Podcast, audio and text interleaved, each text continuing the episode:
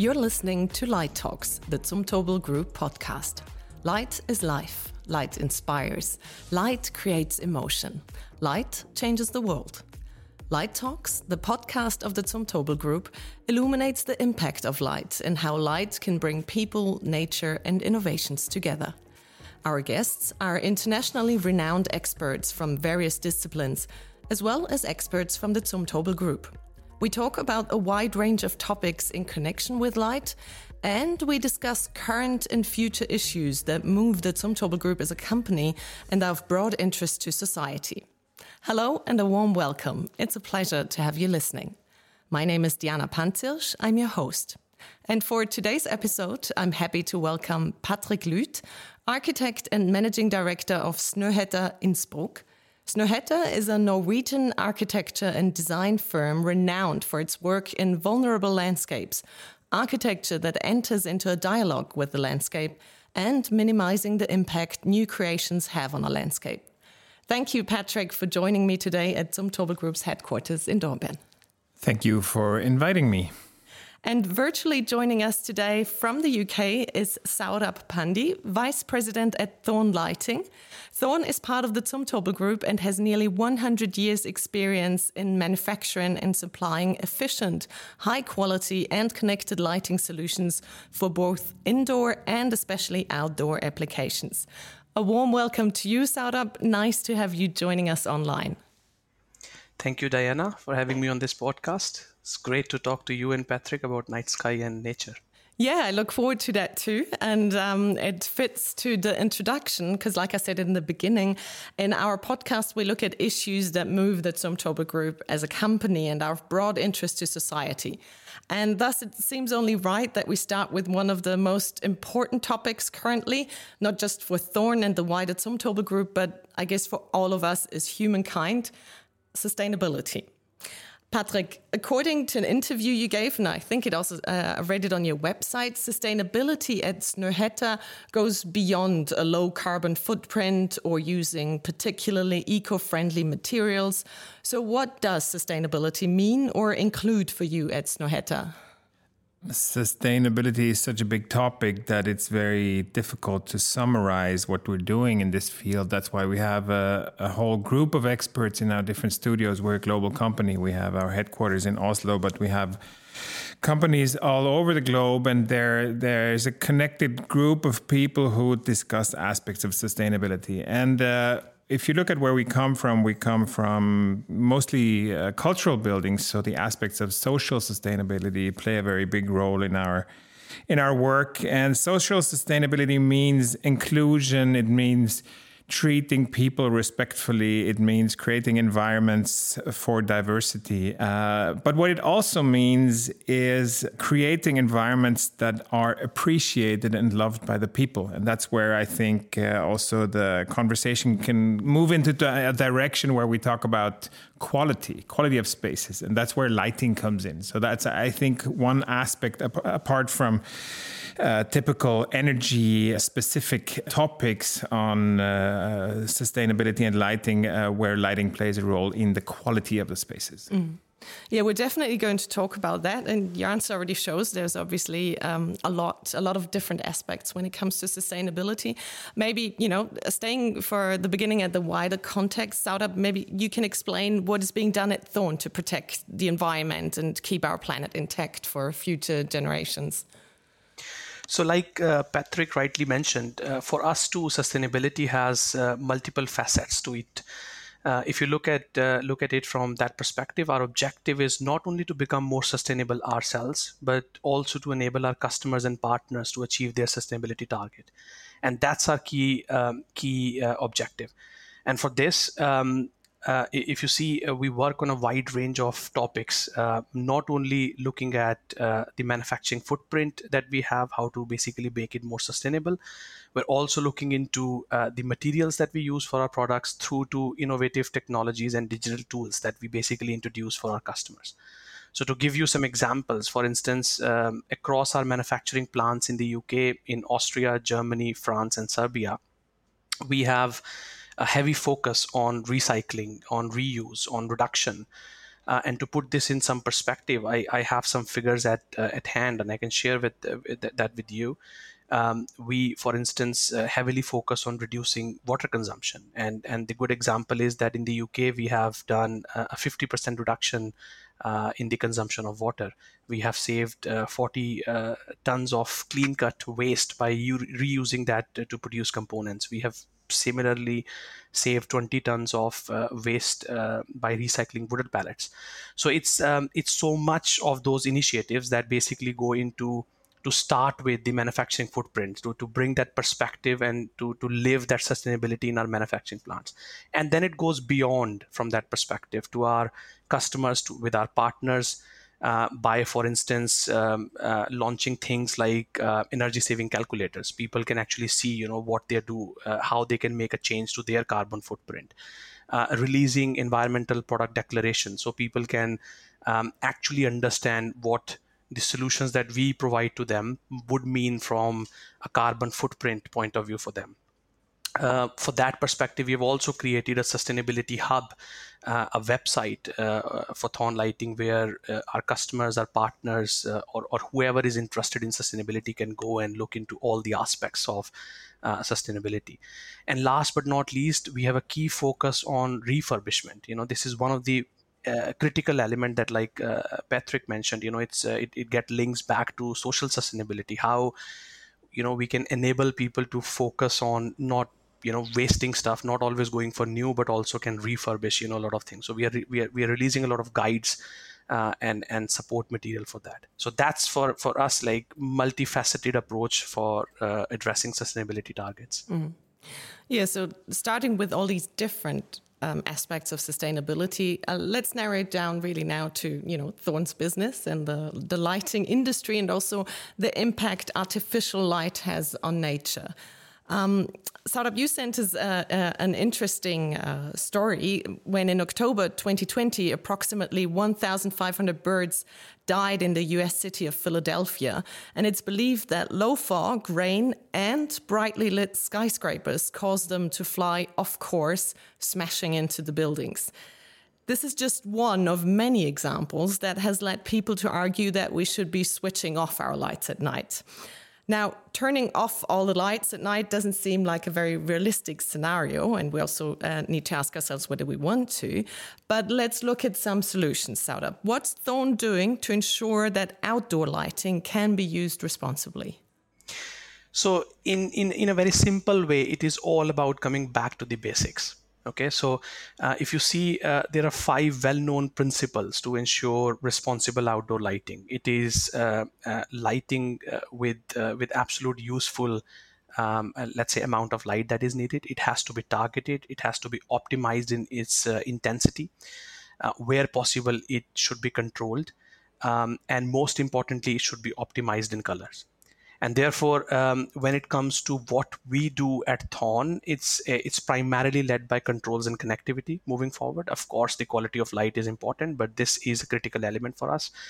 And and therefore um, what we do is we offer tailored solutions for specific applications. This is what is critical because what is good for road and street is may not be good for a sports application. What is good for urban and architectural uh, landscape areas may not be good for tunnels. So we have to be very specific in what we do. So therefore, whether it is big cities to small urban areas, motorways to tunnels, um, what we do is look into what exactly is that we need to do to make sure that the negative impact of lighting can be reduced, if not eliminated, uh, to the best. So therefore, from our perspective, it is not only protecting the environment, but what is most important is to connect people with their surroundings. And I think this is very uh, critical element from uh, let's say our perspective. And this is then not only about people uh, that are using light but it's also about wildlife. It's also about surroundings. So it goes all in all uh, holistically uh, from that perspective. So therefore in short i can say it's in our dna um, as thorn lighting to enable responsible, efficient, uh, connected, and sustainability outdoor sustainable outdoor lighting. That's that's our objective, and that's how we address it. Mm-hmm. The I, I liked how you said uh, you know connect people with their surroundings because that's a bit like um, what at Snøhetta you say. Um, you try to have a dialogue between architecture and uh, and their natural landscapes and surroundings. Now, many of your projects at Snøhetta, Patrick, are about contemporary architecture and very vulnerable landscapes. So, places where the impact of artificial light has on natural surroundings might be particularly disturbing or particularly Uh, bad, to, so to speak. So, how do you try to minimize the impact of light in such vulnerable landscapes? I think in architecture, we try to ask ourselves the question how little can we do? This is one of the main uh, things that where we where we often even challenge uh, our own profession in discussing with clients or stakeholders how much do you really need to do to achieve a certain goal? For example uh, channeling people who are using the outdoors for a specific function a viewing platform or something like that. And the same goes for lighting. How little can you do or how how how dark dare you uh, be and I think this is an interesting question. You know, uh, you can dis- uh, being very specific with lighting strategies can be a bigger job than being uh, being just uh, just lighting any sort of outdoor or indoor solution. You know, you have to you have to plan it with more attention to detail in order to ch- achieve a solution that is really site and context specific. So you need to talk to professionals, you need to have expertise, and you need to dare to be minimal. So I think this is something that we can uh, we can challenge ourselves over and over. Mm.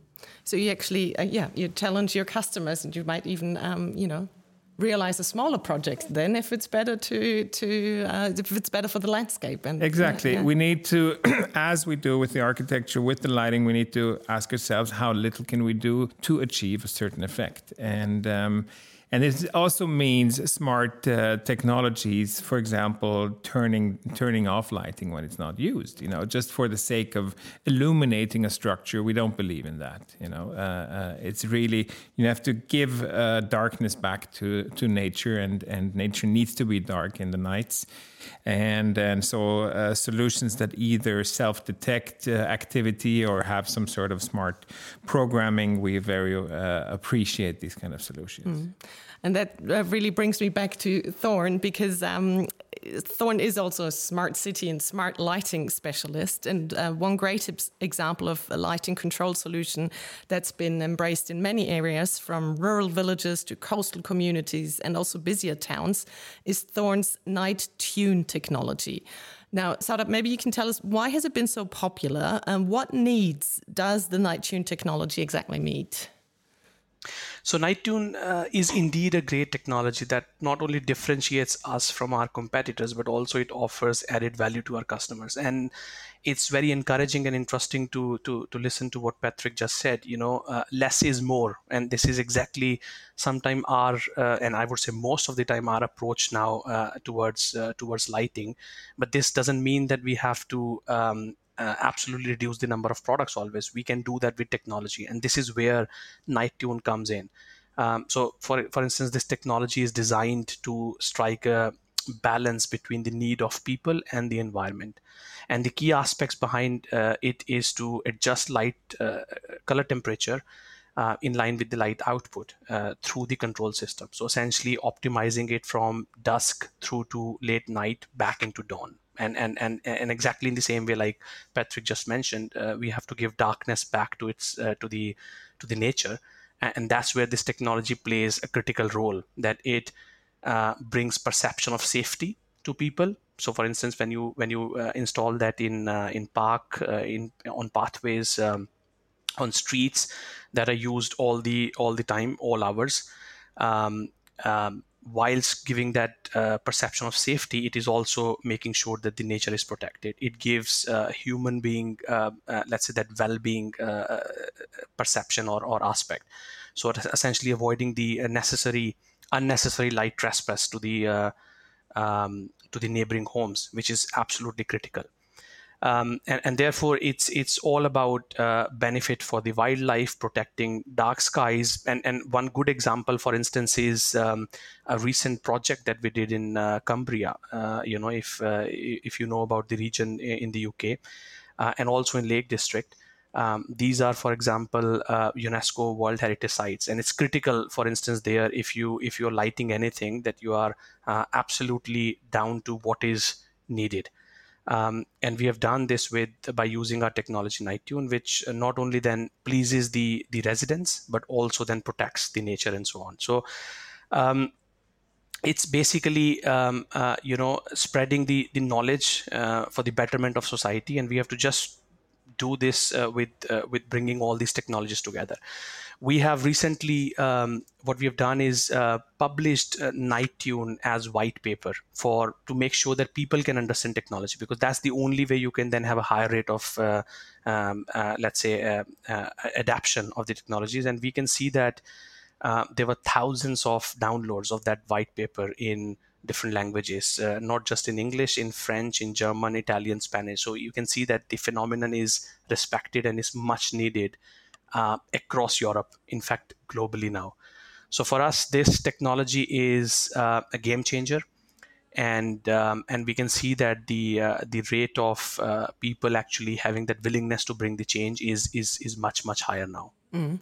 Yeah, there definitely. Is, oh, yeah, you wanted to add something? Sure, go I, ahead. I just yeah. think there's. A, I mean, we talk about uh, Snøhetta's projects in in natural environments, but uh, one thing that we we should maybe also touch upon is bringing wilderness back to the cities. So this is something that we will see in the next uh, years and decades to come. Uh, uh, the, the, general loss of biodiversity is a very big topic in the sustainability discussion, and I think it's so interesting uh, to see that in uh, contemporary landscape architecture and how we treat our cities, we're really trying to bring bring back uh, nature uh, into close proximity to where we live.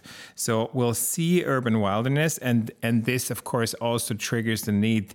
Um, uh, with this increase of biodiversity in our urban environments to uh, react uh, responsibly with our lighting systems. So you can't you can't create a park which is really has a high level of biodiversity and just uh, install standard street lighting that would not uh, work together. So I think this is quite important to talk about uh, responsibility in the in the natural context, but also in the urban context where we are reintroducing uh, these ecosystems. Yeah, yeah, and and it's and it's a very good point actually, um, uh, Patrick, because one of the things that uh, we have seen recently as a trend, which is becoming very important, uh, is to manage the lighting for sports application in urban areas. You know, if you look into major cities, uh, big metropolitan cities uh, you will see that there are there are major stadiums which are not far from where people live and where uh, you know um, you go back uh, a few decades uh, there was a natural sort of uh, landscape and that has now been changed. So one of the things that uh, lighting can do it can go beyond um, just the the streets and sometimes building surrounds into applications like sports and manage it so well that people are as well enjoying the sports and we have a good um, uh, let's say lighting for that application. But at, at, the same time we are avoiding any spill light for example to the nearby homes and so on. So it's it's a it's a trend that certainly i fully agree with you is uh, is playing a big role now um, not only in rural areas or, uh, or, or, or or outers or outskirts but also in the in the urban spaces. Mm. Mm. So, obviously, listening to you two, there seems to be, um, I get the impression that there is increased awareness, not just for, you know, protecting the environment in general and sustainability, but also for protecting night skies and, um, you know, reducing light spill in particular. Patrick, from your experience, is everyone involved already paying enough attention? Is there really that increased awareness, or or what needs to be done to raise the awareness if we're not not quite there yet? What's interesting is that it has uh, become a, a, topic of general conversation. My 12 uh, year old daughter asked me about the streetlights in, in our close proximity to where I live. About that, she thought the performance protecting the night sky of those streetlights was really bad. Yeah. So she Fantastic. asked me about yeah. it. So that I found that great. So it's something that fortunately is is being talked about and. And uh, I think, um, of course, you you see conversations in the in the public realm, but also among professionals. Uh, we are very aware that um, times of just uh, boldly illuminating buildings, also buildings of relevance. Like, for example, the Opera House in Oslo. Uh, when when we built that building 15 years ago, it was not such a big topic. It was just very br- brightly illuminated in the evening, and we've gone away from that. We're, we're really much more specific in how much lighting do you need for people to perceive what you want them to to see, you know, and and really be much more selective and much more strategic. Uh, on how we use lighting to to see our cities, yeah. Mm-hmm. Well, that's really interesting, and I, I think it's always great when, when children ask about stuff like that. So maybe we can uh, tell Thorn where you live or what street it is that they need to um, uh, improve with improve with better technology, so that your daughter is then happy as well. But um, uh, yeah, it's really interesting. It's great to hear that there is this raised awareness, especially among professionals. Um, but Saurabh, when you know, like you mentioned before, there are different needs that need to be balanced out, like you know, quality of light, um, uh, human well-being, the the safety aspect, and then also obviously things like uh, night sky protection and protecting human nature. From your point of view, um, whose responsibility would you say is it to balance out all these different aspects and needs? Um, ultimately, everyone so this might sound like very generic, but it's true and critical. You know, it's all stakeholders have their role to play. Um, let's start with us. Let's start with us as manufacturers. We have to be aware of the issues, uh, and we have to research and develop uh, the technologies, the right solution to support them as efficiently as possible. But that also customers, for instance, you know, um, uh, there has to be uh, an awareness of blighting topics generally, uh, the issues that are associated with it and uh, most importantly then you have to be educated enough to want to use the right products and technology. And then uh, it doesn't stop there. You need to know where to go out to basically find them. So it's it's a value chain that has to basically act uh, all together. But then you go to um, uh, players like municipalities or end users you know they know their geographical locations the best. Nobody else knows them better than them. They understand where the lighting is needed uh, what factors would influence it. Um, uh, you know they would have the partnership in place with uh, with various stakeholders like residents uh, i said before businesses nature tourists. Uh, so they have to understand you know what uh, is needed and how lighting can add value and can improve overall uh, um, aspect of, of, of the nature. And last but not least uh, uh, uh, various channel partners you know lighting designers architects wholesalers contractors. From our perspective as manufacturers we want to have uh, a very solid uh, understanding from all aspects about lighting because we know and and for us lighting is is is very important. Um, for others lighting is part of a bigger picture. So what we have to see is that everybody is looking at lighting holistically um, as much as from aesthetics point of view but also from lit effect technology benefits. So looking at the bigger picture in principle from from that perspective to see uh, where the light will be used who will be um, who it will actually be used by and why. So uh, it indeed is a responsibility of everybody who is directly or indirectly involved in this whole value chain i would say. Mm-hmm. So everyone needs to work together well, and I mean, you mentioned it before, Patrick, that you even challenge your your contractors or clients now that um, by asking them, well, do you really need as much light? And um, indeed, Snøhetta and the Zumtobel Group share a long common history of working together First, the space concept for the Zumtobel Group's new light forum, where we're sitting today here in Dornbirn, uh, was created in close cooperation with the Snøhetta studio in Innsbruck. And now um, you're jointly hosting the Snøhetta exhibition Arctic, Nordic, Alpine in dialogue with landscape here at the Light Forum. Um, I just had a look at it before and can recommend it. Um, can you tell us a bit more about your cooperation, the cooperation between the two companies, and how you uh, try to minimize the impact projects might have and how you how you work together in these aspects? Well, Zumtobel is a bit ahead in in uh, having become a global company. Uh, so Snøhetta is a bit younger, but we're we have also grown to be a global company. And what's interesting about that is that I I think we share the same values on um, attention to detail and uh, passion for quality. Um, and uh, in that sense, I think uh, th- these are things that are highly sustainable. You know, if you if you do products or architectures that last, then this is the most sustainable thing you can do. Um, and it's it's passion for what we do. That's why we. That's I think that's why we get along well. You know, things take time, uh, but um, uh, but that's what happens when you really care about uh, the details. So, for example, at Lichtforum here, it was a it was a, it was a long process because we really had to understand what is the best solution for uh, for providing the programming that we now have here. So uh, and and using an existing structure instead of building something uh, on a greenfield. Uh, um, how to utilize the structure in the best possible way to get across the. Uh, the atmosphere and the spatial qualities that you want to want to see as as a client. So yeah, I think we just get along well because we care about the details. Mm-hmm. And do you challenge each other? Like now when it comes to really dark sky protection which way does it go? Do you um, you know uh, approach Zumtobel group with a project and say oh you need that lighting and then they say oh well we maybe might have something with less light spill or does it go the other way around or does it go both ways? I have to say that in this respect you're the professionals. You you have more uh, experience and knowledge than we do. And and i also have to say that i mean we as architects we are the uh, uh, jacks of all trades, masters of none. So we need to get specialists. So you're the specialists who know both about uh, technology and uh, uh, and solutions, and then we mostly also involve lighting designers who come with the creative aspect that is kind of the the link between the architects as the as the as the uh, general creative, and then the lighting designer who will really try to.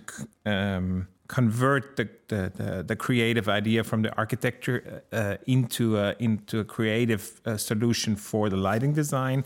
And then you, as the manufacturer, is trying to provide the technical solutions and help with your knowledge and expertise. So it's a team effort, mm. like always. Mm. So it's kind of what Saurabh said, doesn't it? If I ask you about who bears the greatest responsibility for protecting dark skies, then it's really the every player in it, the entire value chain. And it's and it's us here right now talking about the the necessity. So it's also something that has to do with knowledge. Yeah. Mm-hmm. Yeah, um, we like to, you know, use the Light Talks podcast to raise awareness for different topics. And at the end of Light Talks, we always like to invite our guests to put a spotlight on one specific aspect of today's topic or something you shared with us today. Saurabh, where do you want to put a spotlight on? What's the most pressing issue? Where is the biggest lever when it comes to responsible outdoor lighting?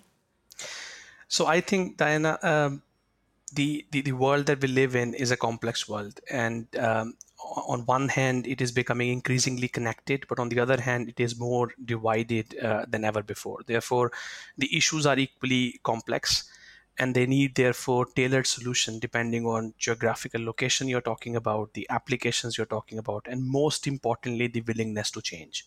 So for me the one uh, key element is like patrick said there's a good um, team effort that comes from all uh, aspects and all uh, all stakeholders but the willingness to change is uh, is very important. And what we can offer you know um, is uh, a wide portfolio of solutions and services uh, that would make us as an ideal partner to provide the lighting as experts. Um, and uh, and and we have that expertise from all aspects depending on uh, whether it is road, street, and tunnel, uh, it is urban architectural, it is sport, sports, it is transportation, uh, which is also a critical element for outdoor. Um, and and our knowledge, skills, and experience has honed for over 95 years. You know, uh, we have been active in lighting industry for nearly a century. Uh, we have lived through all ups and downs, and therefore we believe we know the right levers um, uh, that can make a difference and the critical element remember is that only together that we can make uh, we can and we will make a difference mm. Yeah, together. And I like that it starts with the willingness to change. Um, Patrick, what would you like for our listeners to remember from today's talk? And, or maybe what will you take away? I think what I said in the beginning that uh, lighting in general will contribute to quality of spaces, to atmosphere, to the uh, perception of safety, to all these things that make our physical environments appreciated. So, and and like I said earlier, only if we like the spaces that we are using, only if the atmosphere is good, if the quality is good, if we feel safe and healthy, then uh, these spaces are made to last. So I think this is the most important part. Um, so it's it's really about what we can do together to use the medium light to make our cities uh, really uh, appreciated and and and uh, and good areas. Mm. Mm. Comes down to well-being well-being of humans and uh, well-being of nature and, and our surroundings.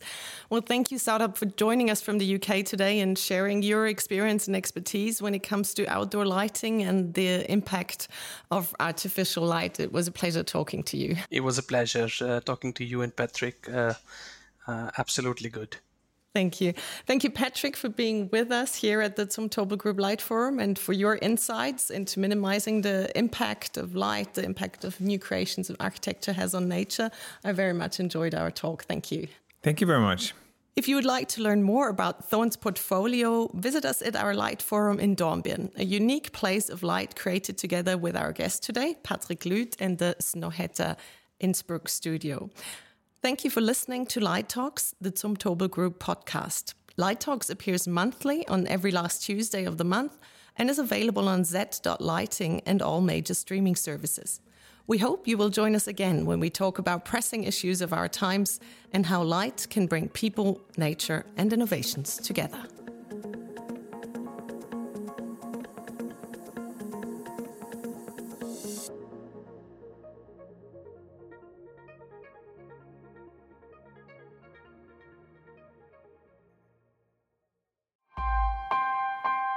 Missing Link